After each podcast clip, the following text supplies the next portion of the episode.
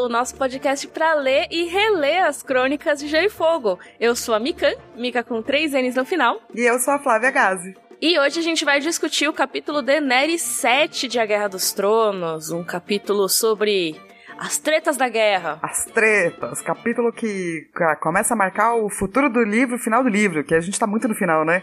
É verdade, estamos no final. E agora vai ter capítulo da Daenerys a dar com pau, entendeu? Ficou um tempão sem ela aparecer. Ela tava aparecendo esporadicamente. Agora, pensa que tem 10 capítulos da Daenerys no livro. A gente tá no 7 e a gente tá, tipo, nos últimos capítulos do livro, assim. Então vai ter ainda mais um monte. Ah, o que é bom, né? Porque o que é várias coisas boas que vai acontecer com ela. É, várias tretas. Boa não, não. assim, é. Várias coisas intensas. Isso, boa pro leitor que quer ver o parquinho pegando fogo. É verdade. Mas antes de discutir esse capítulo maravilhoso, vamos falar sobre corvos?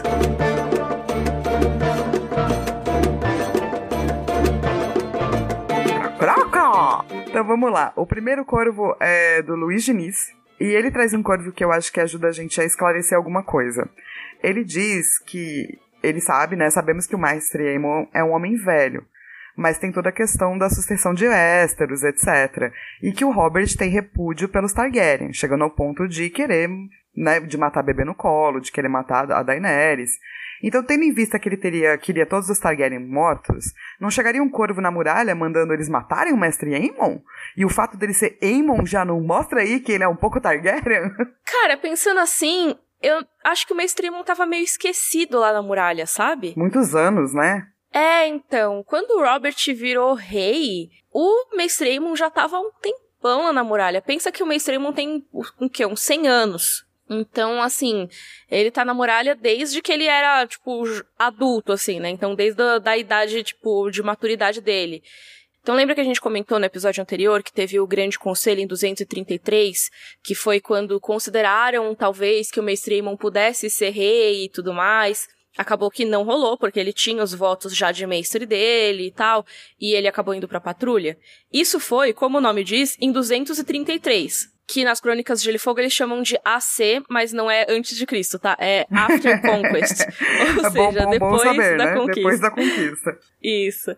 E aí, isso quer dizer o quê? Pensa que a nossa história de A Guerra dos Tronos começa no ano 298 DC em português, né? Que é depois da conquista. Ou seja, Façam as contas aí, porque eu sou de humanas. Mas de 233 para 298 tem muitos anos. E assim, ele já tinha também resolvido que ele não queria esse trono, né? Uhum. Mas eu entendo a pergunta no sentido de que, assim, o cara não queria nenhum Targaryen. Tipo, Sim. zero. Mesmo que o cara não, não quisesse brincar de ficar do lado do trono, sabe? Mas é que eu acho que o Robert talvez nem soubesse do Mestre Aemon por ele estar tá esquecido lá na patrulha, sabe? Vale a pena dizer que a patrulha é um lugar de exilados políticos, né? E eu acho que é um lugar de esquecimento também. Quando você entra na patrulha, você abre mão da sua família, você abre mão do seu nome, praticamente. É claro que não é que nem os matres que deixam de usar o sobrenome e tudo, né? Mas meio que o clã não importa mais, ele não tem mais tanta relação com o seu clã, sabe? Sim.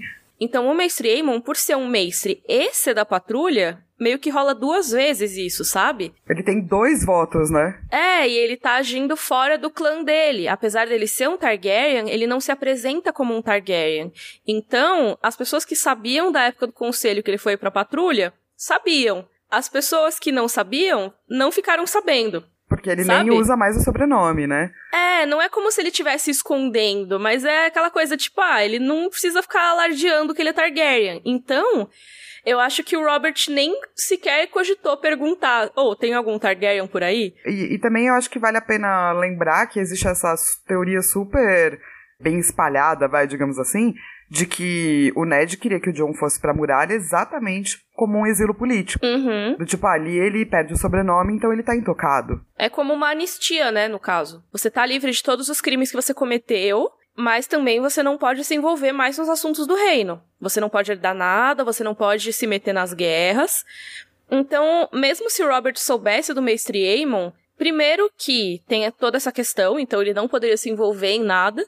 Segundo que ele já é muito, muito, muito velhinho. Tanto que talvez o Robert até pensasse, ah, vai ver, ele já morreu. sabe? Isso aqui sou eu emitindo um juízo de valor sobre o Robert, tá? Ele, pensando no Robert como essa pessoa tão marcial, eu não vejo ele valorizando tanto uma pessoa tão velha quanto o Mestre Aemon. Sim, no sentido de que ele tem uma mente militar, né? Eu te entendo, sim. Isso, eu acho que ele menosprezaria, sabe? Ah, ele é velho e frágil, ele não vai fazer nada. Ele pode morrer a qualquer tempo, ele não vai deixar herdeiros. É, então não tenho que me importar. Mas assim, o bebê não nascido da Daenerys também não é muito ameaça, mas é mais do que o Mestre Aemon com toda certeza. Que esse bebê vai crescer, né? É, sim, e assim, né, bebê pode ter filhos mais pra frente, o Mestre Aemon já não pode. Mas assim, o Robert poderia ter mandado assassinar o Mestre Aemon, eu acho, se ele soubesse, se ele se importasse um pouco mais. Eu lembro de um caso no livro que a Cersei quer mandar matar o Jon Snow. Porque, ah, tem esse filho bastardo do Ned Stark aí, que virou Lorde Comandante da Patrulha. Ah, eu preciso eliminar esse cara. E até na série rola um planinho para matar o Jon Snow também, né? Sim, um planinho pequeno, assim, né? Não tão cheio de politicagem, mas também rola. É, ou seja, nem sempre as pessoas levam tão a sério os juramentos. Mas também tá vindo de uma pessoa que mandou Barristan Selma embora, né? Uhum. Então, é, É, tipo, exatamente. ela não acredita muito nos juramentos. Ela cata o irmão, ela não tá nem aí pra Uhum. linha de sucessão, ela manda o Barristan Selma embora. Então, pra esse tipo de pessoa, provavelmente, mesmo, sei lá, se você for pra patrulha, você continua sendo um problema. É. Então, corvo de dúvida para o Geraldo Victor. É. Ele faz vários elogios, inclusive. Muito obrigada, Geraldo. É, obrigada. E ele fala que nessa quarentena ele tá bem íntimo do Jorge. Então ele tá falando do Jorge na- no primeiro, né? Usando o primeiro nome. Muito bem. E ele falou que nesse último capítulo do John, é, a gente discutiu como ele descreveu de forma detalhada a garra longa e etc. E ele percebeu, analisando isso, que muitas vezes o Jorge, nosso amigo, se foca em muitos detalhes de alguns objetos específicos, como uma espada, uma adaga ou os ovos da Daenerys. Esses detalhes podem ser considerados armas de Chekhov? Ou mesmo foreshadow? Uh. Pra quem não sabe o que é arma de Chekhov, o que é foreshadow, Vê o vídeo vai da Mikan. ter... Sim, vai ter links no rollercavalo.com.br para dois vídeos no meu canal do ficcionário que eu falo de termos usados na cultura pop e tal. E lá vocês podem ver mais a respeito disso, tem exemplos e tal. Mas basicamente a arma de Chekhov seria aquilo que é mostrado em um momento e se torna útil para a história muito tempo depois, se torna algo importante. Então, por exemplo, os ovos de dragão da Daenerys, eles são armas de Chekhov. Não sei se a Flá concorda comigo. Concordo sim, super. Que eles aparecem no começo, eles são um dos objetos que ela ganhou no casamento. Só que depois eles são ovos de verdade que são usados para transformar na coisa mais importante da Daenerys no livro, praticamente. Então, é uma coisa que o George R. R. Martin usa assim bastante. Na verdade, é uma coisa de muitos autores, né? Com certeza. É, é um negócio básico de, de construção de história, né, na real. Se a pessoa tá descrevendo muito, é que isso aí vai ser importante. Isso. E também se a pessoa não deixa você esquecer, né? Do tipo, Uhum. o George R. R. Martin, volta e meia tá falando dos ovos, por exemplo. É isso. Ou então, tipo, isso vai ser sabe? importante. Aí, eu acho que realmente ele traz as coisas pra se tornarem importantes depois, isso faz total sentido. Ao mesmo tempo, o George R. R. Martin também é um cara que ele é o louco da descrição. Então, tem coisas que ele vai descrever em detalhe simplesmente pra te deixar na atmosfera daquele capítulo. Por exemplo, quando ele descreve banquetes, ele já falou em entrevistas que quando ele narra um banquete, ele quer que você se sinta dentro daquele banquete.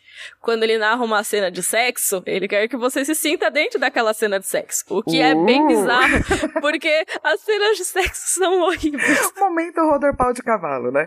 Te convidamos aqui a participar desta cena de sexo que não é tão boa assim. Você gostaria? Mas ele tentou. Será que. Bom, de- de- desencana, porque eu ia. tá bom, eu pergunto, vai. Será que o nosso amigo George não teve, assim, tantas boas experiências sexuais na vida dele? E é por isso que as descrições são tipo, é, Não sei, não sei. Mas ele com certeza teve boas experiências em banquetes, porque as descrições de comida realmente dão vontade de comer todas aquelas comidas. ai, muito maravilhoso. De qualquer maneira, ele pega bastante as descrições de armas e de armaduras e tudo mais. Então, eu acho que ele descrever em detalhe algumas das armas não necessariamente quer dizer que elas vão ser muito importantes, mas sim que ele tá dando esse clima pra série, sabe? Lá se valoriza muito as espadas, se valoriza muito as armaduras. Então a gente vai ver, por exemplo, no próximo capítulo do Tyrion, que ele vai descrever a armadura do Tywin, Sim. que é toda em formato de juba de leão, não sei o quê. Então, não a armadura, né? O elmo, mas enfim. E assim, às vezes ele também traz detalhes que ele mesmo esquece, né? Do tipo, ele coloca a cor de olho de uma pessoa num, de uma cor, daí no livro seguinte vira de outra cor. Sim. Então ele curte descrever, assim. ele curte.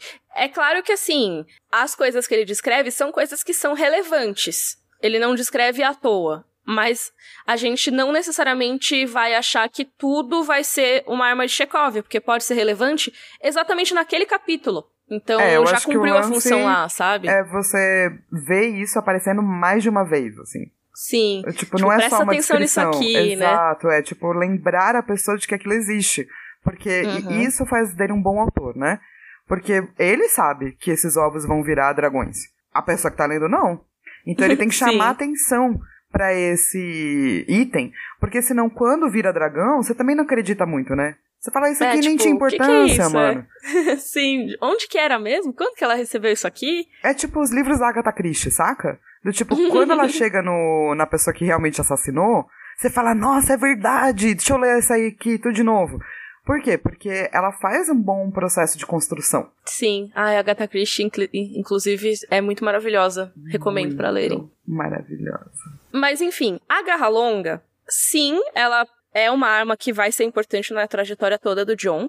A gente sabe pela série, ainda não pelos livros, né, que o aço valeriano mata os White Walkers, mata os outros. Então talvez exista essa revelação nos livros também. Do Jon Snow acabar matando um, um outro, né, um White Walker, usando a garra longa, assim como aconteceu na série. Por enquanto é só especulação. Mas eu acho que mesmo se não acontecesse esse momento, ela não necessariamente é uma arma de Chekhov, porque ela já é importante o tempo todo, né, pra, pro John. Ela já, já teve o seu uso dado. Mas, mas sim, a gente, a gente sabe que ela vai ter mais funções, mas muito provavelmente é por isso que ela também vai continuar sendo citada, né? Uhum, com certeza. Agora vai um corvo pra Mariana Rosa. Cró, cró, cró, cró, cró. É um corvo dançante. Oh. Ai, que Eu não sei porquê, mas é porque eu decidi.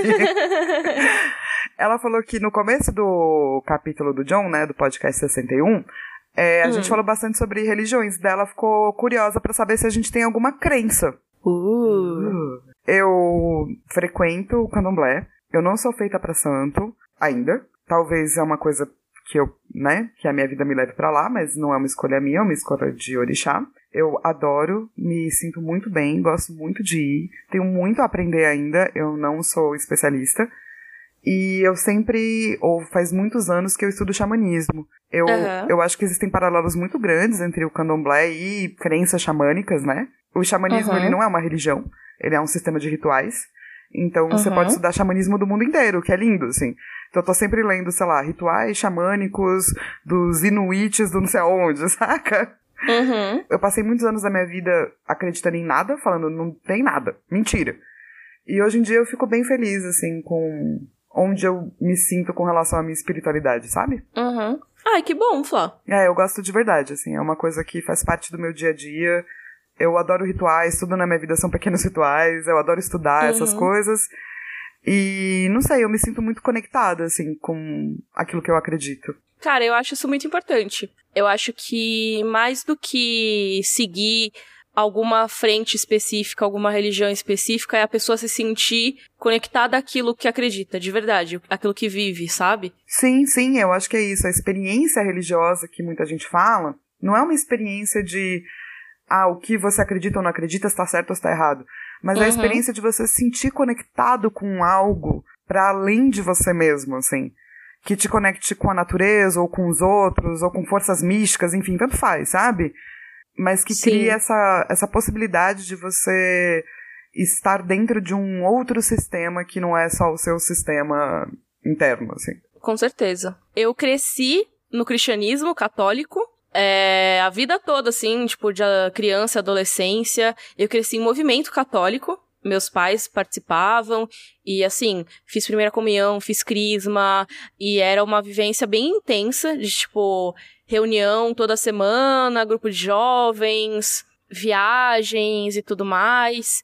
E era uma coisa bem assim, de existir uma vivência lá dentro, sabe? De você ter amigos lá dentro e as pessoas se conhecem, namoram e casam lá dentro e existe até sempre um papo de quando a pessoa casa com alguém, ah, não, é. Quem é? Ah, não é do movimento. Era uma vibe bem assim. Nossa, e isso me afastou que, muito. Que coisa, né? Tipo, tem muitas religiões que são assim também, né? Sim. Isso me afastou muito no meio da adolescência, porque eu senti que isso era um isolamento, né? Que existia, tipo, uma panelinha sei lá, a fé se transformou em outra coisa para você que não era exatamente uma experiência de fé. Isso. E assim, eu ainda tenho muitos amigos dessa época e não tenho absolutamente nada contra a experiência deles.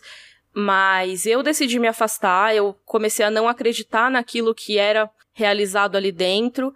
Eu acho que existem pessoas específicas que têm experiências muito bonitas e que têm vivências muito bonitas lá também. Então eu não virei aquelas pessoas que ficam, ai, não, é impossível ter uma experiência boa dentro da fé cristã, porque eu realmente acho que existem experiências lá sim, sabe? Mas a minha experiência pessoal foi me afastar muito eu hoje em dia não participo de nada específico religioso. Durante muito tempo eu me defini como agnóstica. Hoje em dia eu não sei o que, que eu sou. que bom.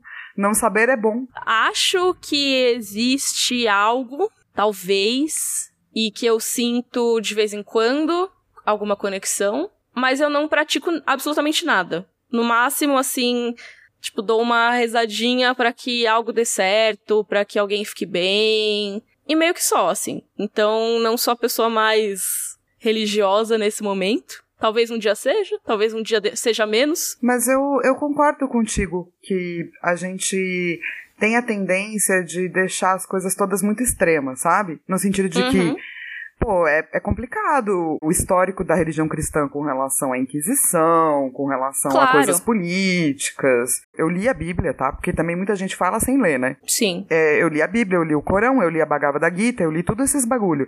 E uhum. lendo a Bíblia, eu cheguei à conclusão que não é para mim. Sim, e, com certeza. E que eu não concordo com certas coisas. Mas isso não significa que porque eu não concordo, então todas as experiências de todo mundo vão ser experiências vazias ou ruins ou experiências que eu não concordo. Eu acho que a gente uhum. tem que, tipo, ir com muita calma quando a gente tá falando de como o outro se conecta com o mundo, assim, sabe? É, eu não gosto de apontamento de dedo, sabe? No caso de religião. Sim. Porque é isso, a pessoa tem uma experiência que não é a sua. E fé é isso, né? Eu acho que fé é uma coisa extremamente pessoal. Sim. Então, quando eu vejo uma pessoa que tem uma experiência bonita, eu fico feliz pela pessoa, em vez de nossa, mas essa religião aí. Concordo, eu acho justo e, cara, seria muito lindo se todo mundo pudesse fazer isso. Teve um dia que eu tava no parque com pessoas de, de crenças muito diferentes, assim. Então, gente que era evangélico, pessoas que têm outras visões de cristianismo, agnósticos, uhum. eu, essa coisa maluca. E a gente teve uma conversa de horas, assim, sobre fé. E foi muito lindo, todo mundo explicando como é que funciona a sua fé, sabe, do lugar que a pessoa veio, e sem ninguém uhum. julgar a fé alheia. Acho que foi um dos encontros mais bonitos, assim, que eu tive com relação a ver a religião do outro. Quando ocorrem esses diálogos é que existe a beleza, eu acho, sabe? Sim. Tem uma coisa que falavam muito no movimento católico, quando eu era mais nova, que era a questão da companhia, que é nela que tá a beleza, e a beleza seria a representação do divino. Então, quando você tá junto de outras pessoas e quando você tem essa comunhão de ideias, essa comunhão de significados, é que eu acho que existe o divino, sabe? Sim, bonito tipo, isso. É, então, é muito foda, porque tem muitas coisas que são lindas, entendeu? E que eu levo pra minha vida mesmo. Mas tem também coisas que a gente não não se identifica mais e eu acho que tudo bem, né? Sim, e eu acho que esse momento que você vive, que é ter dúvidas e não saber, é o melhor momento. Quando você não sabe, a possibilidade é infinita. É. É um momento tão maravilhoso, sabe? Que é o um momento de estar aberto a ser. Uhum, com certeza. Estamos muito filosóficas Nossa, hoje. Nossa, cara, passou mal tempo desses corvos. Eu ainda tenho mais um corvo para ler, mas eu juro que vai ser rápido, que é uma pessoa que tá ajudando a gente, então eu vou fazer rapidinho.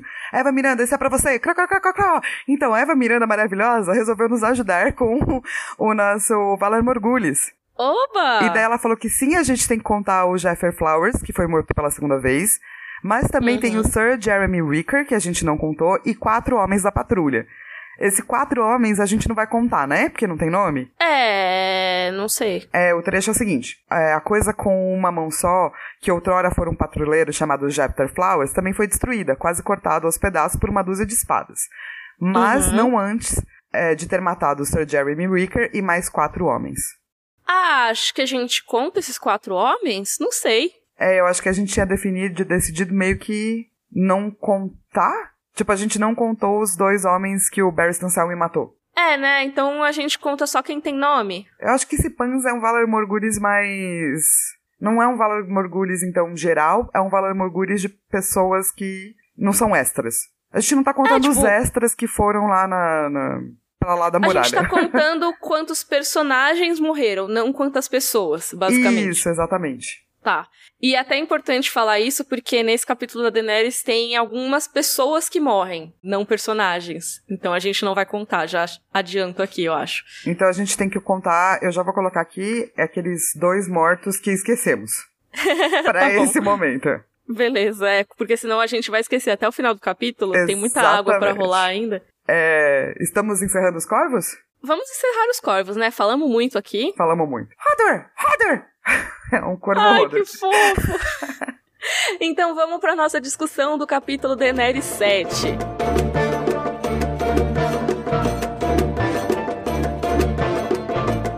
Começando aqui a nossa discussão do capítulo Daenerys 7. Flá, a sinopse, por favor. O Calazar de Drogo ataca uma vila do povo lazareno e captura escravos. Estes serão vendidos para que Daenerys possa ir para Westeros e conquistar o trono de ferro. Ao ver os estupros, Daenerys tenta salvar as mulheres clamando-as como escravas.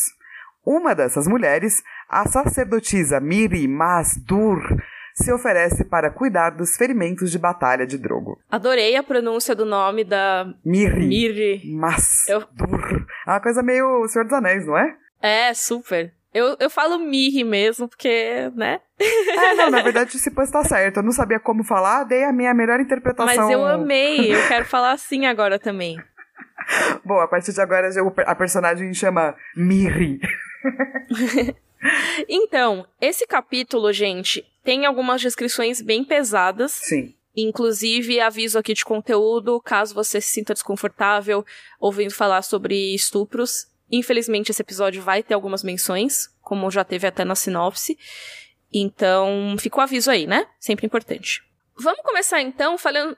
Falhando. Falhando. Vamos Falando. começar falhando já. É que eu tava lendo aqui Lhas Arenos, aí eu pensei no Lhá, falhamos, vamos falhar sobre os Lhas Arenos, que são esse povo que os Dothraki estão atacando naquele momento. O que, que são os Lhas Arenos? Eles são um povo pacífico de Essos, Essos, o continente lá que eles estão, né? E eles são outra etnia. Eu acho importante mencionar isso porque quando a Daenerys vai descrever, ela fala, ah, em- no passado ela teria confundido eles com os Dothraki. Porque, né? Aquela famosa ignorância de outras etnias. Sim, que, né? Agora que ela vive junto com os Dothraki, ela soube diferenciar os Dothraki dessa outra etnia que são os Lhazarenos. Eles têm algumas semelhanças, como a pele acobreada, como os olhos amendoados, mas agora ela consegue ver que os Lhazarenos têm algumas características diferentes. Sim, eu gosto muito desse começo com essa descrição, exatamente porque você começa a trazer uma variedade para os povos, né? Que é importante, né? As pessoas não são. Elas podem ter nascido no mesmo continente, mas não significa que elas são Uhum. iguais, né? Sim, com certeza. Claro que todos os capítulos da Daenerys acabam sendo muito importantes para a construção da personagem lá na frente, né? Principalmente esses do primeiro livro, eles trazem muita coisa que vai ser levada depois, você vai ver no quinto livro, coisas que foram plantadas aqui. Mas a gente vê muito da Daenerys no quinto livro, aquela discussão do Salvador Branco, dela tentando colocar os costumes de Meereen em xeque, ao mesmo tempo que ela tá tentando fazer uma coisa boa, que é libertar a cidade, ela também não sabe lidar com outra cultura. O que é muito louco, né? Porque a gente já teve essa discussão sobre ela e o Viserys não terem uma pátria, Uhum. não terem um lugar. Sim, Então, eu acho que é- essa questão toda da salvadora branca dela, que ela tem mesmo, né? Talvez seja uma necessidade de ter um lugar, sabe? Sim, com certeza. E a gente vai falar um pouco mais a fundo disso no- na questão da- dela tentando salvar as mulheres estupradas, porque a questão não é, o problema não é ela salvar as mulheres, mas sim ela que ela presumir que essas mulheres têm que ser muito gratas a ela pelo que ela fez. A gente já vai falar mais a respeito, mas vamos só voltar para os Lazarenos aqui. Os Dothraki têm um, os Dothraki, eles têm um racismo em relação aos Lazarenos, como eles são de outra etnia, os Dothraki se consideram superiores a eles.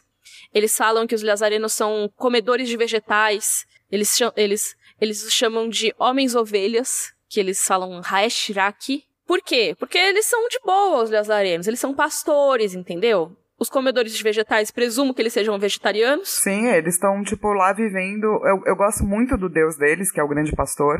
É, seria uma cultura super bucólica, até quase, né? Pacifista, tranquilona, que é quase o oposto dos Dothraki, né? Aí, o que acontece com os Lazarenos nesse caso é que, assim, existe um país chamado Lhazar. Não é um país propriamente dito, mas tipo um território deles, né? Que aí tem vários povoados do povo lazareno. E essa cidade específica tá meio fora do território deles. A Daenerys comenta que o Drogo fala que eles pertenciam ao sul da curva do rio, ou seja, eles estariam no lugar errado. Se facilitar para vocês, podem pegar o um mapa aí de Essos. Por quê? Você tem o Mar Dothraki, que é onde fica a Vaz Dothraki, que é onde a gente estava até recentemente nos capítulos da Daenerys.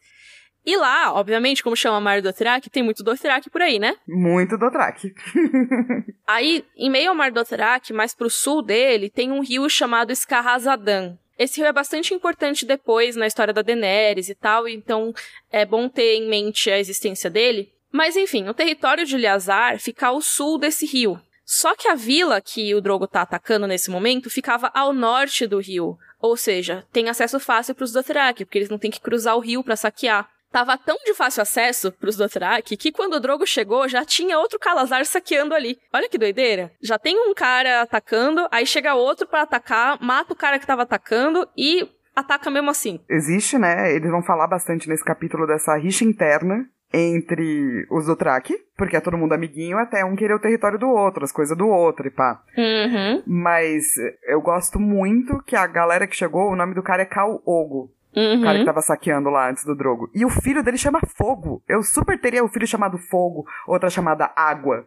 Olha que lindo! Tem tudo a ver com as análises do imaginário. Tem uma família do Kingdom Hearts. É, isso, a família do, do Avatar. isso. Mas enfim, é legal pensar também que. Lembra, lá em Vaz do Dothraki tem aquele banquete que o Viserys morre e tal. Em Vasotrack, eles têm aquela regra que você não pode ficar carregando armas, você não pode derramar sangue, para que todos os Dothraki fiquem lá de boas, para eles não tretarem lá dentro. Só que saiu de Vasotrack, meu amigo, a trégua acabou. Então, o Ogo e o Fogo, eles estavam no banquete lá do Viserys. E lá tava tudo bem, eram convidados de honra, eles sentaram no banco alto, como a Daenerys fala, né? Eles estavam lá no, muito numa boa. Só que saiu de lá, eles foram saquear a vila, o Drogo chegou e matou geral. Matou o Ogo e o Fogo. Pois é, pobre Fogo, que vive muito apenas na minha imaginação. Mas, mas sim, tipo, vamos lá. Por que que o Drogo tava indo até lá? Porque eles decidiram, então, que eles vão para Westeros, né? Porque o filho da Dani e do Drogo seria o garanhão que cavalga o mundo. E, uhum. então, eles precisam financiar essa ida. E daí tinha esse povoadinho ali, que tava meio perdido, tava bom para começar, né? Eu acho que esse capítulo, assim como eu falei da questão da, do White Savior, também vai ser um capítulo que coloca na Daenerys a imagem do preço da guerra, do preço da morte dos inocentes pelo poder. Ela vai ver em primeira mão o que que é uma guerra, o que que é ter gente morta em seu nome. Porque é isso, se não fosse essa viagem para Westeros, não teria esse saque, provavelmente. Ou provavelmente o fogo estaria vivo. É dando, dando, muita ênfase, né, pro personagem terciário. Sim, provavelmente não teria nada disso e não teria nem a guerra dele com outro Cal, né? Que ele venceu. Sim. Mas, pô, já tá também criando conflitos internos dentro dos Dothraki. Por conta também da ida de Westeros. Não quer dizer que os Dothraki não fossem saquear outra cidade mais pra frente, porque, querendo ou não, faz parte da cultura deles, entendeu? Sim. Só que, nesse caso, essa vila específica que eles acabaram foi por causa da Daenerys.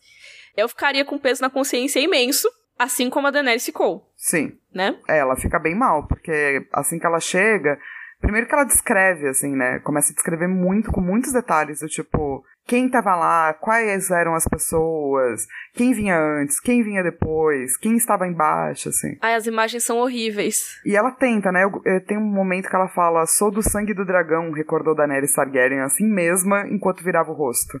Apertou os hum. lábios, endureceu o coração e continuou para seguir para o portão.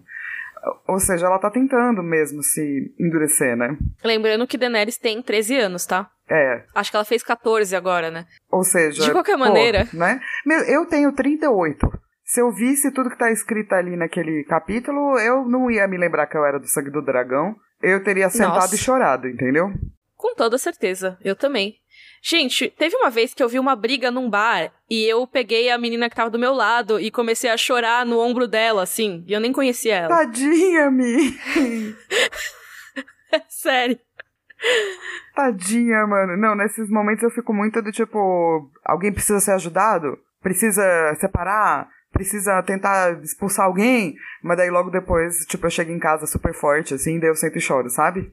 É, então, eu acho que é um conflito de, de coisa, tipo, eu quero fazer tudo isso e eu fico só desesperada e tipo, ah! eu choro. Não, sim, mesmo porque, assim como eu acho que é a Daenerys, assim, o fato de eu chegar e fazer e pá, eu sou bem respondona, assim, de tipo, é, teve um dia que eu tava andando na rua, um cara me chamou de gostosa. Eu falei, você tá falando isso pra quê? Você acha que isso vai levar para onde? Fiquei bem brava, assim. O cara Nossa. queria me bater, eu queria bater no cara. E daí teve um cara que segurou ele e falou, não, mano, ela tá certa, ela tá certa. Mas se não tivesse esse Nossa. cara, eu tinha batido no cara, assim. Porque eu sou brava. Uhum. Não deveria, tá, gente? Mas vamos falar a verdade, é, assim, sobre nós por mesmos. Por favor, não, não tratem na rua, gente. Mesmo se o cara for cuzão. Exato, por favor. entendeu? Eu entendo essa coisa do tipo, ter essa coisa dentro de você. Mas isso também não é legal. E daí, quando você chega em casa uhum. e você uhum. chora, não é só porque, nossa, que merda, não é só por ter acontecido uma violência, mas é por você também ter respondido com violência ou ter aceitado a violência. É muito pior, assim. Então, uhum. eu super entendo essa. Quando a Daenerys vai falando, né? Vai, a gente vai vendo o que tá acontecendo na cabeça dela. Eu super entendo essa culpa, esse medo, esse tudo que ela começa a carregar. Porque, quer queira, quer não, é uma violência que, por mais que ela ajude uma pessoa ou outra, ela também tá aceitando, ela tá sendo conivente. Lembrando, antes que venham defender, a gente sabe que a Daenerys não tem muita opção aqui. Sim, claro. Tipo, a única opção dela é ser conivente. Ela tenta dar uma resistida da maneira que dá, mas é muito complicado. A gente já vamos falar mais sobre isso, mas assim, só por que que os Dothraki estão saqueando ali, né? Para pegar escravos, para que eles possam levar para vender e aí sim conseguir comprar navios para levar os exércitos do né, o Calazar do Drogo, para Westeros. Então a ideia é que ele siga o rio depois, né, esse rio Escarrazadan, até a Baía dos Escravos. A gente tem uma menção a Mirin logo nesse capítulo, ou seja, Mirin, que vai se tornar importante lá no terceiro livro, já está aqui. O Jorah, sobre Mirin, ele fala: Ilírio escreve que tiveram uma praga no passado, e por isso os bordéis estão pagando o dobro por garotas saudáveis, e o triplo por garotos com menos de 10 anos. Se crianças suficientes sobreviverem à viagem, o ouro pagará por todos os navios de que precisamos e contratará homens para navegá-los. Cusão alerte. Só queria fazer o parênteses aqui de Jorah, escravista sem vergonha do caralho. Jorah, pelo amor, né? Nossa, muito cuzão, cara. Muito cuzão. O cara não aprendeu, assim, sabe? Bom, mas assim, o Jorah da série é lindo e fofo. Sim. Mas não é esse Jorah aqui, não, que tá falando, tipo, vamos levar as crianças com menos de 10 anos. Isso, exatamente. Eu acho que o grande problema é isso. As pessoas confundem muito o Jorah da série e o Jorah dos livros. O Jorah dos livros é esse aqui, tá? É esse cara. É que tá falando sobre vender crianças para escravidão sexual como se fosse normal catar pedrinhas do chão, sabe? Enfim, esse capítulo dá muita raiva. Próxima ponto. É. Senão a gente vai ficar, tipo, eternamente xingando, tipo... Agora, pra ficar mais leve, é... vamos falar de estupros. KKKK. a Daenerys, ela vê várias mulheres sendo estupradas no caminho para encontrar com o Drogo. Eles estão andando lá pela cidade e ela vê várias cenas horríveis de estupro. Ai, a descrição é horrível, cara. Ai, sim. E ela fala que é uma menina que provavelmente não tem nem a idade dela, sabe? Que é mais ou menos a mesma idade que ela. Quando quando ela vê isso, ela manda que parem. Tipo, meu, faz isso parar, por favor. Por favor, não, né? Ela manda, porque ela é Khaleesi. Só que aí, tanto o Jorah como os Dothraki tentam convencer a Daenerys de que, meu, não, não tem como parar. O Jorah fala, ah, esses soldados deram o sangue pelo Drogo, agora eles têm a recompensa deles. Ah, ai, mano, né? Cusão alérgico pra todos os Dothraki. Ai, sim. Também dizem, por exemplo, que essas mulheres, elas são mulheres ovelhas, né? Que é o povo lhazareno. E que os Dothraki que estão estuprando elas, na verdade, estão honrando essas mulheres. Que é acusão alert de novo. Ai, mano. Tá, é muita tá, dor, tá cara. É muita dor. É isso que tá acontecendo aqui. É desumanização. Tipo, elas não são dignas nem de humanidade, elas são mulheres ovelhas. Não, entendeu? elas não são pessoas. Essa é uma coisa muito chave pra gente falar de escravidão e a gente falar de guerra. Quando a gente começa a falar uhum. de escravidão e de guerra, a gente tá dizendo que pessoas não são pessoas. Elas não são cidadãos, Sim. elas não importam, elas não são iguais a gente. Pra gente fazer mal para outras pessoas desse tanto, sacou? a gente tem que acreditar que elas não são pessoas. E politicamente, quando você coloca alguém abaixo de um nível de pessoa, então foda-se, sacou? Desculpa o é português acontece. correto. O que acontece é, se isso aqui não é uma pessoa, então não importa. E daí não importa para nada. E daí fica essa, esse show de horror que tem aí no capítulo da Daenerys. É isso, é, é fruto de uma desumanização absurda. É isso. Você, quando você chama de homens e mulheres ovelhas, você simplesmente nega a humanidade dessas pessoas, que nem a Flávia falou. Mas enfim, a Daenerys ainda não entrou nessa lógica nesse caso. Então ela fala: "E daí, meu, para aí mesmo. Eu quero que elas sejam minhas escravas, então. Já que vocês usam essa lógica, então elas são as minhas escravas agora e ninguém vai se meter com elas." E daí do tipo, fica todo mundo meio assim, e daí vem o Jorah acusão alert de novo. falando, então, não dá pra salvar todo mundo não, viu? Vai ter umas pessoas que vai ter que ser escravo mesmo. E a Daenerys, ah, eu sou Khaleesi, meu, herdeira dos Sete Reinos, do Sangue do Dragão, você não vem me dizer o que eu posso ou não fazer. Então, assim, vai resgatar todas as que eu quiser, sim. Então ela parou pelo menos umas quatro vezes para resgatar mulheres. O Jorah fala pra ela, né, ah, você tá parecida com seu irmão. Ela, o Viserys? Porque ela acabou de falar que ela é herdeira, não sei o quê. Então, se for pensar, dá para pensar no Viserys, né? Só que o Jorah fala, não, você parece com o Rhaegar. Ponto positivo aí pro Jorah. Ele tá com vários pontos negativos nesse capítulo, menos 552 pontos. E é, acabou agora de ganhar... tá com menos 551. Isso, exatamente. e é interessante a gente pensar, né? O Rhaegar faria isso, ele lutaria por uma certa justiça, mesmo que num sistema que obviamente tá podre interessante. É, pelo menos essa é a visão que as pessoas têm dele, né? Mas ao mesmo tempo é doido pensar que, assim, a história tradicional do Rhaegar é que ele sequestrou e estuprou a Lyanna. Então, será que ele é o cara que saía catando escravas, impedindo que elas fossem estupradas? Ah, eu acho que a gente já tá partindo pra um Rhaegar simbolismo, saca? De repente, é, é o Rhaegar doido, né? representa né? tudo que é bom na face da Terra. Sabe assim, tipo, quando a pessoa morre e vira santa? Eu acho muito interessante que a gente tenha a história oficial do Rhaegar e tenha, tirando a história oficial e o Robert, todo mundo acha ele mó da hora. Sim. Isso é muito doido. Só queria colocar isso aqui, porque, tipo, é isso, sabe? Se ele é um cara que fez isso com a, com a Liana, que fez tudo isso de ruim, como que ele pode ser um cara da hora? E é, é, exatamente essa contradição que faz a gente suspeitar de que tenha mais coisas na história do Rhaegar do que é revelado na, na história oficial, né? Sim, é por isso que tem toda essa teoria de que talvez ele não tenha raptado e estuprado ela. Sim. Porque o Rhaegar tá sempre sendo colocado no livro como uma... esse símbolo mesmo, né? Um paragon. Uhum. Um símbolo de... É. Força, beleza, magnitude, um herói heróico. Mas enfim, depois, quando a Daenerys já resgatou uma galera, parou alguns estupros, ela encontra com o Drogo, e a gente já vai falar mais desse encontro específico com o Drogo, ele tá ferido e tal. Mas ela chega lá e um dos estupradores vai reclamar. Ele fica, pô, eu tava ali, né? Me tiraram. Esse cara é o Mago. Ó, mais um nome interessante. Isso, também teria pros, pros meus filhos. Ele é o mago que solta bolas de fogo. Ó. Justo, porque Não? geralmente é isso que os magos fazem a priori. Sim. Era, era essa piada. e a gente trouxe o fogo de volta, né? Pro meu coração se aquecer. Sim, exatamente. Obrigada, Miri. Mas enfim, o mago, ele é um cavaleiro do Track do Cas do Kojako. O que, que é um Cas, o que, que é um Ko? Bem brevemente. Cas é tipo uma subdivisão do Calazar. É como se fosse uma trupe militar ali dentro, tá? Uma subdivisão. E o Ko é o capitão desse Cas é o chefe dessa subdivisão. Então, só para deixar mais fácil de entender aqui, então basicamente tem o Caldrogo, Ele tem várias divisões no Calazar dele, que tem 40 mil pessoas, é muita gente. 40 mil guerreiros, né? Pessoas tem mais ainda. E aí tá dividido e tal. Um desses capitães do Calazar, um desses Cos, é o Jaco. E o Jaco é chefe desse cara chamado Mago. Eu juro que isso vai se tornar mais importante mais pra frente nos capítulos da Daenerys, por isso que eu tô explicando. Sim, não, não. E eu acho que é, inter... é bom saber de quem a gente tá falando, né? A gente faz isso para todo mundo, uhum. vamos fazer isso pros Dothraki também. Sim, com certeza. E aí o Drogo ele diz assim, quando o mago questiona, ele fala: Ô, oh, Daenerys, me explica isso aí. Ela, pô, eu salvei mesmo, né? Mó ruim ficar estuprando as pessoas. Aí o Drogo, esse é o costume da guerra. Elas são as nossas escravas e a gente pode fazer o que quiser com elas. Pontos negativos pro Drogo, porém pontos positivos é. de como ele fala com ela. É, ele pelo menos não é escroto diretamente com ela. Não, eu acho que ele fala com ela até bem fofo, assim. É. Na frente da galera, saca? Sim, sim. Ele, ele não, não fica, tipo, impor, do, tipo... Cala a boca, mulher, Exato, que nem o Robert faz. Exatamente.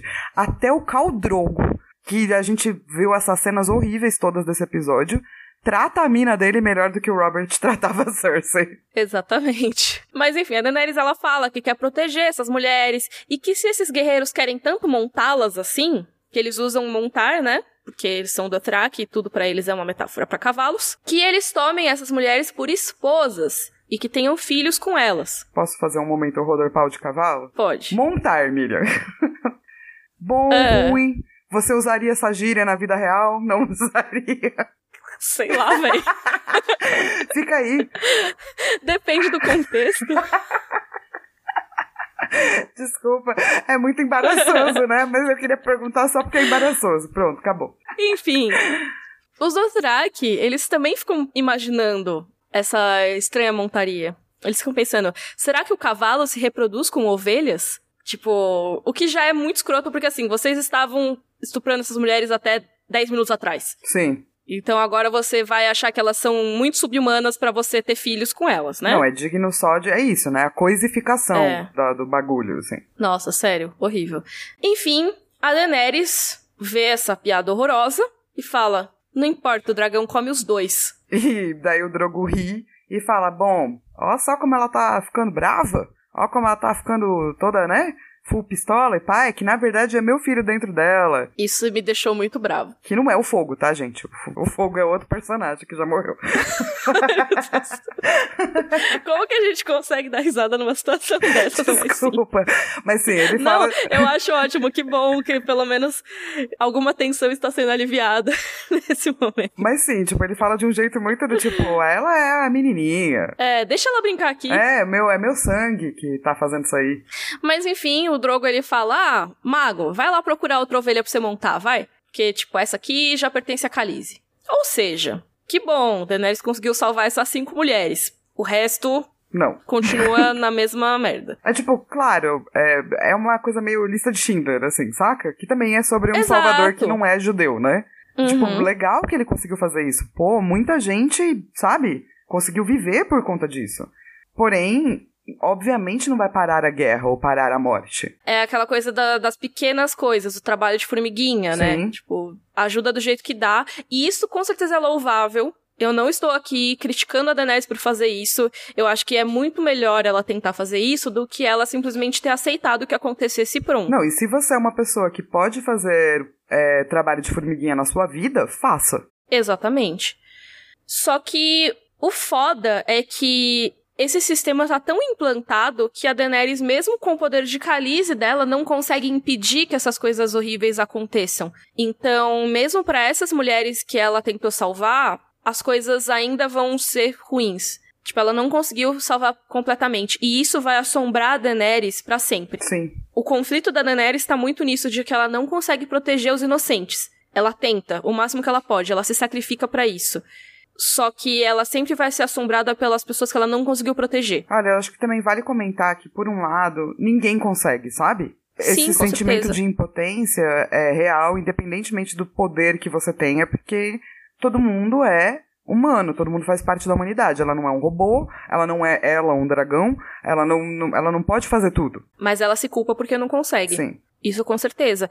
E assim, vou dar um mini spoiler dos próximos capítulos o que acontece com essas mulheres é muito triste, principalmente a Eroé, que provavelmente foi a primeira mulher que a Daenerys resgatou, que é aquela que ela falou que é da mesma idade que ela e tal. A Aeroé, que foi essa que o mago foi reclamar e tudo, assim que o Drogo morre, no minuto que o Drogo morre, ela é estuprada de novo e morta pelo mago. E isso é uma coisa que assombra a Daenerys. E, assim, uma coisa que eu acho que eu gostaria de colocar sobre o George R. R. Martin aqui é que apesar dele descrever essas coisas terríveis, que pode até existir uma crítica sobre, ah, você tá criticando uma coisa mostrando, será que é uma crítica de verdade e tudo mais? Mas eu acho que nada do que ele coloca deixa de ter peso. Sim. Essa questão da Heroé, pensa que é uma personagem que apareceu nesse capítulo, que a Daenerys vai levar como culpa para ela por todos os livros. No quinto livro, ela é encontrada pelo Calazar do Cal Jaco, que o Jaco depois, que é esse Co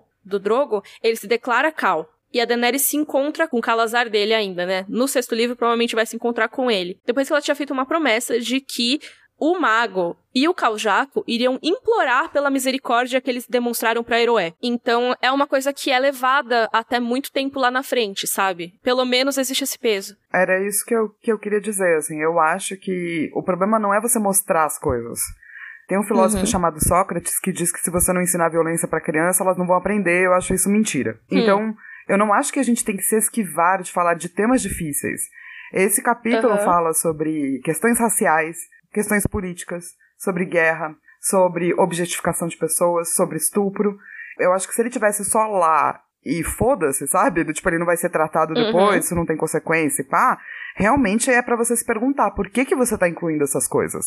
Sim. Mas se você vai tratar com o respeito que essas coisas difíceis merecem, fale sobre coisas difíceis. Porque a humanidade precisa, sabe? Com certeza. Eu acho que é isso. Talvez até uma das minhas críticas à adaptação em Game of Thrones, que Game of Thrones mostra muitos estupros e muita violência contra a mulher por mostrar. Sim. Tá lá. Eu sempre falo da casa do Craster. Tipo, no fundo da tela, mulheres sendo estupradas enquanto o cara toma vinho num, num crânio, sabe? Tipo, só pra mostrar que o cara é mau. E isso nunca tem um peso na série, nunca é discutido tipo, a fundo, sabe? Sim, é uma coisa que é tá muito lá diferente. como ornamentação, né? É, e que aí eu acho que é terrível, inclusive, né? Mas no caso dos capítulos da Daenerys, isso pode caber críticas. Eu acho que vocês podem mandar e-mails pra gente conversando sobre isso. Eu acho que pelo menos o George R. R. Martin consegue colocar como a questão horrível que é e discutir isso e dar peso depois, não é leviano. Não é uma coisa esquecida, né? Sim, é pelo contrário, né? É algo que marca muito a Daenerys para sempre. E a Daenerys, e as relações com os Dothraki, e as relações com os escravistas, do tipo, marca o mundo. Também não marca é, só esse ela, capítulo né? é muito importante. Sim. Esse capítulo é muito importante. Falando na questão de da Daenerys salvar essas mulheres, que aí entra a questão do White Savior que a gente comentou brevemente mais cedo, tem uma coisa que, apesar de marcar a Daenerys e ela se sentir culpada e tudo mais, tem também a outra questão dela, que é pensar que ela é muito superior por fazer isso, por resgatar essas pessoas. Que aí também entra um pouco nessa questão de, tipo, parabéns por fazer o mínimo. Não, e vira uma desumanização também, né? Porque se você Sim. tá ajudando alguém que é um, uma pessoa humana igual a você, é só porque ela é uma pessoa humana igual a você. Você não é melhor do que ela. Ela não te deve nada. Você não tem que ser aplaudido por Exato. isso, né? E que é meio que o que a Daenerys pensa que vai acontecer com ela. Por exemplo, depois, mais pra frente, a gente tem o discurso da Miri Masdur. Quando a Miri sacaneia a Daenerys, ela fala: Você é louca, você achou que eu ia ajudar o Caldrogo? Cê, que eu ia ajudar você? Olha o que eles fizeram com o meu povo. E a Daenerys, mas eu te salvei. Aí a Miri, cara, quando você me salvou, eu já tinha sido estuprada por outros três Dothraki. Sim. Então você me salvou de um. Legal, mas assim, né? O meu templo já tinha sido, né, queimado, minha fé já tinha sido, sabe? É aquela coisa que ela fala: de que serve a vida quando todo o resto já se foi? Claro, não quer dizer que você não tenha que ajudar as pessoas, pelo amor de Deus, não estou falando isso. Mas a questão é que a Daenerys tem que salvar, que nem a Flávia falou, porque é outro ser humano. Não porque tem que esperar alguma gratidão específica de volta. Porque no capítulo se fala exatamente isso. Quando a Mir Masdur se oferece para curar o Drogon, o George R. Martin coloca assim no capítulo: Dany sentia que podia confiar naquela velha mulher de semblante simples com o nariz achatado. Afinal de contas, salvara das mãos dos violadores. Primeiro que ele já coloca uma questão racial aqui, né? com o nariz achatado, sabe? Que é o que diferencia bastante os Lazarenos dos Dothraki. Exato. Então ela também já tá fazendo uma leitura racial, sacou? Do tipo, ela é diferente. Uhum. Não, é, não é um Dothraki, não é igual a mim. Eu acho muito importante isso, assim. Porque eu acho que o que faz a Dani é, ter esse problema é exatamente porque as pessoas que ela salva, ela não vê como iguais. Ai, complicado, né? Vamos receber alguns xingamentos, provavelmente. Mas, gente, todo mundo é Mas é complexo isso. e todo mundo precisa. Vai ter questões ruins. A Miriam faz coisas ruins na vida dela. Eu faço coisas ruins na minha vida. Isso não significa Exatamente. que a gente não goste ou não ache bom ou não torça por ela. Mas, né, a gente precisa falar também sobre as partes ruins dos personagens que a gente ama. Com certeza. E todos eles têm. E eu acho que isso é algo que também tem que ser elogiado no George R. R. Martin. Que todo mundo tem o seu ladinho podre. E o da Daenerys acaba sendo esse. E é isso, né? O, o capítulo ele fica muito mais importante quando a gente chega no arco da Daenerys em Meereen. Eu tô muito doida pra daqui a 84 anos a gente chegar no quinto livro e falar sobre esse arco também. Então vamos lá. Vamos falar da Miri Masdur. Ela é de Lazar e ela explica da onde ela veio. Então ela fala que ela aprendeu com a mãe os cantos do grande pastor, ou seja, ela já tem algo de sacerdócio, né, na família. E daí depois eu gosto que você colocou no roteiro que ela fez um intercâmbio. ela fez um intercâmbio em achar que é a cidade mais da hora. Adorei essa frase. Sim. Aprendeu vários trecos. E daí ela aprendeu canções de parto com uma cantora da lua, de Jogos Nai. Aprendeu magias do capim, dos grãos e dos cavalos do, do, do traque. E até aprendeu com o Maister, que é tipo louco. É, então. E aí o Jorah fica um mestre? Mas quem? Me diz aí. Que lembrando, assim, o Jorah, ele foi casado com uma Hightower, tá? Que é a casa que cuida ali de Vila Velha, onde fica a cidadela, onde se formam os mestres. Então, talvez o Jorah saiba um pouquinho mais a respeito dos mestres do que o normal. Não sabemos exatamente, mas fica aí o questionamento. De qualquer maneira, mesmo se ele não souber nada a mais, ele é de Westeros, então ele ficou, hum, como assim? E a Miri fala, ah, sim, eu aprendi com um cara chamado Marwyn. O que é muito louco, porque esse personagem vai se tornar importante só no quarto livro. E ele já é citado aqui. Isso é muito legal, porque existe sempre esse foreshadowing, assim, né? Ah, estamos aqui, tem esse personagem, tá? Tem esse personagem, tá? Ele é citado aqui, a Miri diz que ele abriu um cadáver e ensinou todos os segredos que se escondem sob a pele, o que é muito doido. Também ensinou a língua comum pra ela. E tem outro personagem que cita o Marwyn antes dele aparecer. E esse personagem é o Qyburn. Olha que doido, Uhum. que tem um personagem que conecta esses dois. Tipo, a Mir Masdur e o Qyburn. Louco, né, cara? O Marwyn é um personagem muito, muito, muito, muito interessante, que eu quero muito discutir melhor mais pra frente. Mas só pra dizer que ele já existe desde aqui, tá? Na história. Isso. Só que assim, enquanto ela diz que ela fez todos esses negócios e dá o currículo Lattes dela inteira, assim, que é um bom currículo Lattes, né, cara? Quisera Sim. eu ter esse currículo Lattes aí. Você publicaria um artigo por Mir Masdur? Super, cara, super. Eu ia querer fazer colaboração, sabe? Bora, bora, Uhum. pode escrever artigo junto e pá. Os Dothraki já não consideram ela tudo isso. Eles consideram ela uma maege. Que é, tipo, basicamente a nossa visão da bruxaria durante a Inquisição, assim. Isso aí é feiticeira. É, as mulheres que, que faz pacto com os demônios. É, eles falam que é, elas dormem com demônios, que elas praticam a mais obscura das feitiçarias, que aqui não, não detalha, mas provavelmente magia de sangue, né, que é o que a gente vê que ela sabe fazer depois. Sim. E eu acho muito, muito, muito legal que mais pra frente a Miri revela, não sabemos se ela tá falando a verdade, porque a gente não sabe se nada do que ela diz é verdade. Ela fala que Meg, ou Maeg, quer dizer sábia. E aí pegaram isso e transformaram num xingamento. É, total Inquisição isso aí. Tipo, parteira, etc., também tinha conotações muito positivas. Até vir Inquisição Uhum. e falar, bruxaria não pode. Sim. Feiticeiro, iniciado, sempre falaram, foram palavras muito boas, assim, entre todos os paganismos. E aí uma hora virou demônio. Demônio! Enfim, a Miri Masdur se oferece pra cuidar do Drogo. Porque ele tá todo ferrado. A gente não falou disso, assim, mas ele tá muito ferrado. Tipo, ele fala, ah, é só um arranhão e tal. Mas ele tá com uma flecha enfiada no antebraço, que é o machucado mais de boa. Porque ele tá com um corte no peito que o mamilo esquerdo dele foi cortado fora. Eu, estou sentindo muita dor nesse momento. Enquanto você tava falando dessa parte, eu tava tentando ir pra outro lugar na minha mente, entendeu? Desculpa. Mas não funcionou. Eu também senti dor. Tem um vídeo da Jujut que se chama Afliceta. Isso, exatamente. Que é tipo aquela sensação que você fica, ai, não! É tipo Eu tive isso. muita afliceta Diz- agora. É, diz a Daenerys que dava pra ver até o músculo, então cortou bem fundo. Ah, ah, ah. É, é, enfim. A Daenerys, ela fica, véi, precisa cuidar disso aí, né? Aí o Drogo, não, não precisa não. Sou forte. Ele mandou todos os curandeiros cuidarem dos outros homens dele, que estavam mais feridos. E eu- isso eu achei interessante. Achei legal da parte do Drogo. Sim. Apesar de todas as besteiras desse capítulo, né? Todas as merdas que ele falou e fez. Pelo menos ele tá cuidando do exército dele. Sim. Um ponto a mais pro Um Drogo. pontinho. Aqui a gente tá dando só um pontinho pra pessoas que estão bem abaixo da média já, tá, gente? Só nesse capítulo. É. Calma. Respirem. É, nesse capítulo especificamente. Calma, gente. Mas ele mandou todos os curandeiros pra cuidarem dos homens dele. A Daenerys, não, mas você também precisa ser cuidado, né? Você tá sem o seu mamilo. E a Miri Mazur fala, ô, dama prateada, eu consigo cuidar dele. Aí ela fala tudo isso que ela fez o intercâmbio e tal.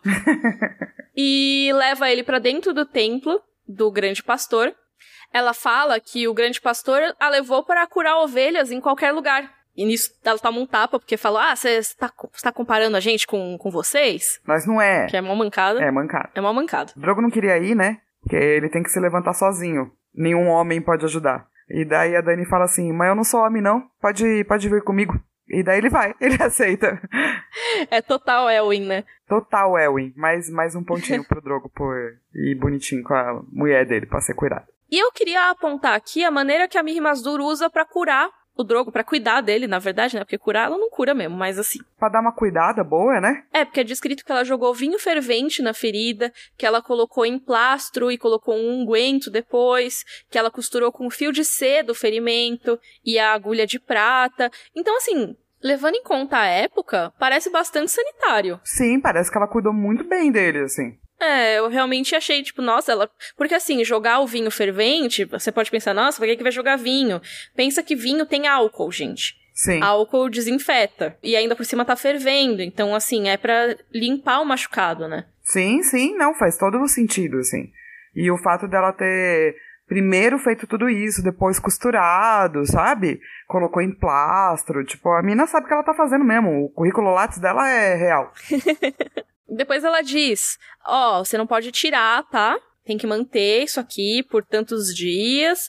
Você não pode beber. Vai ter febre, vai ter coceira e depois vai ficar uma cicatriz. Aí o Drogo primeiro, tipo, ah, eu vou contar pro meu filho das cicatrizes, vai ser mó legal.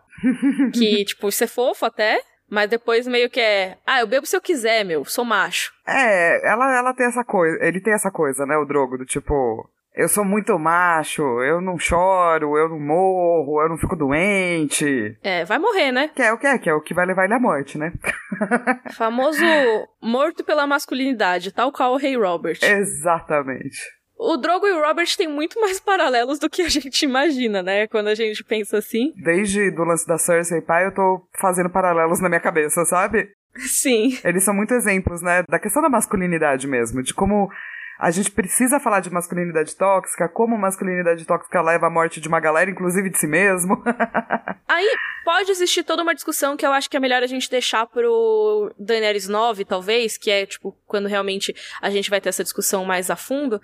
Mas é isso, né? Como que a gente pensa sobre a Miri Mazdur? Será que ela tava curando o Drogo de verdade? Ou ela colocou já um veneninho lá dentro? Ou ela curou de verdade sabendo que ele, como é um Dothraki que vai querer ser o cara que se cura sozinho, não sei o quê, ia tirar mesmo os curativos? Porque ele tira, né, depois. Ele fala Sim. que tava coçando e tira. então, tipo... ah, não, dá coceira. Eu entendo, porque, tipo, quando você põe gesso, por exemplo, a vontade de tirar o gesso é maior até, né? É, mas você não faz, Mas né? você não tira. É, exatamente. Você sabe que se você tirar, vai dar ruim. Não, eu acho que essa é uma discussão para um capítulo futuro mesmo, porque a gente já tá com um episódio gigante. Agora que a Carol saiu, inclusive Carol Saudades, a gente não tem quem vire pra gente falar, galera, vocês estão falando muito. É verdade, é verdade. Se deixar, a gente vai falar aqui até amanhã. Então, acho que a gente contrata a Carol só pra monitorar a gravação e falar, ô, vocês ainda estão gravando? Sai daí. Mas enfim, vamos pro nosso momento Valar Morgulhos.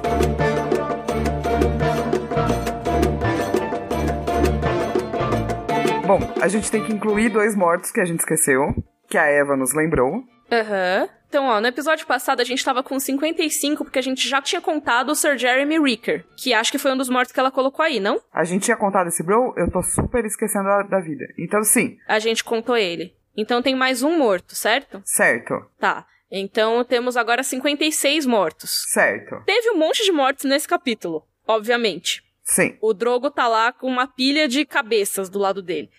Mas, como a gente tá com esse critério de. Personagens e não pessoas?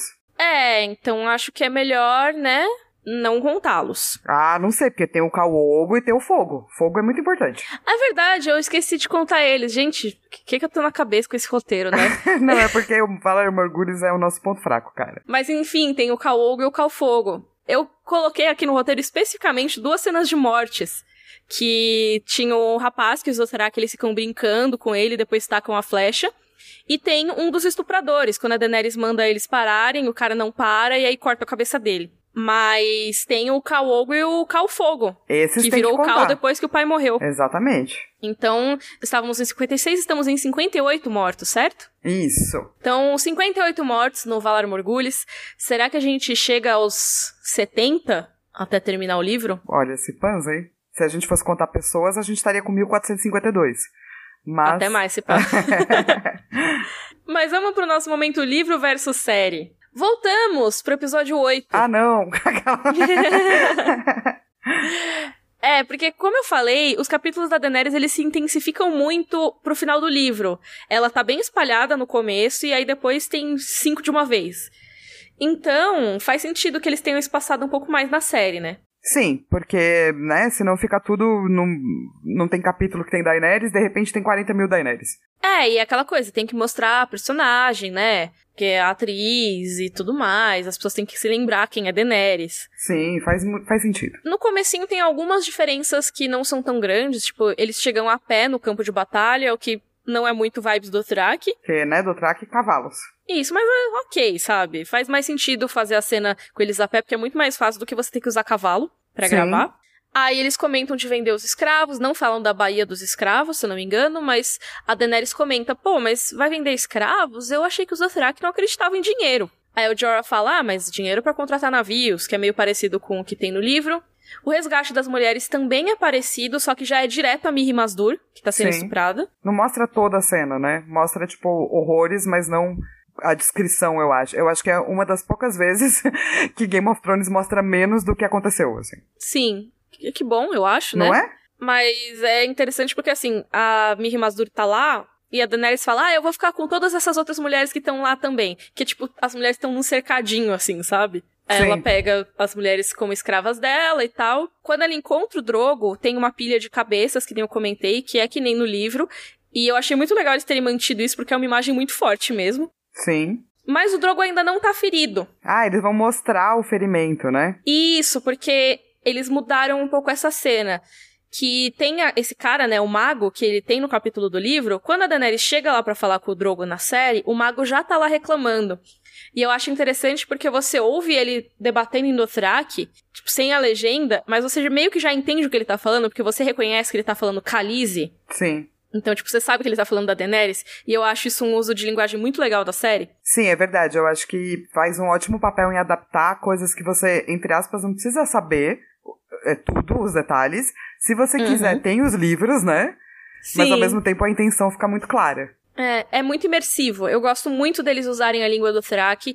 Inclusive, essa cena toda é em Dothraki, isso é muito legal. Tem só um momento, assim, que a Miri Masdur fala em, na língua comum, que seria inglês, né, no caso da série. E o resto todo é em Dothraki. A Emilia Clarke e o Jason Momoa estão de parabéns. Lindos, maravilhosos e inteligentíssimos e manjam de línguas. Mas, enfim, o mago já tá lá reclamando desde antes, aí tem aquele papo do Drogo, me fala a verdade, minha lua da minha vida. Aí ela, ah, meu sol estrelas, queria salvar essas mulheres, né? Mesma coisa, mais ou menos. Ela fala, ah, peguem como esposas, blá blá blá. Uma coisa que a Daenerys fala é que ela as tomou como filhas. Ela não fala necessariamente logo de cara que ela as tomou como escravas. Sim, e já vai fazer aí um foreshadow para o lance do Missa, né? E aí muda um pouco a partir daí. Porque ela fala do negócio do dragão comer ovelhas e cavalos igual. E nisso, o mago responde pra ela: Você é estrangeira, você não manda em mim. Ela, eu sou Khaleesi, eu mando sim. Nisso, o Drogo manda o mago vazar. E quando ele faz isso, o mago cospe no chão e ele desafia o Khal Drogo. Ele fala: um Khal que aceita ordens de uma puta estrangeira não é Khal. Que é muito diferente do que acontece no livro. Sim. E aí tem mais um Haka do Khal Drogo. Adoro. Vou fazer até um corvo em Haka pro Khal Drogo, que é...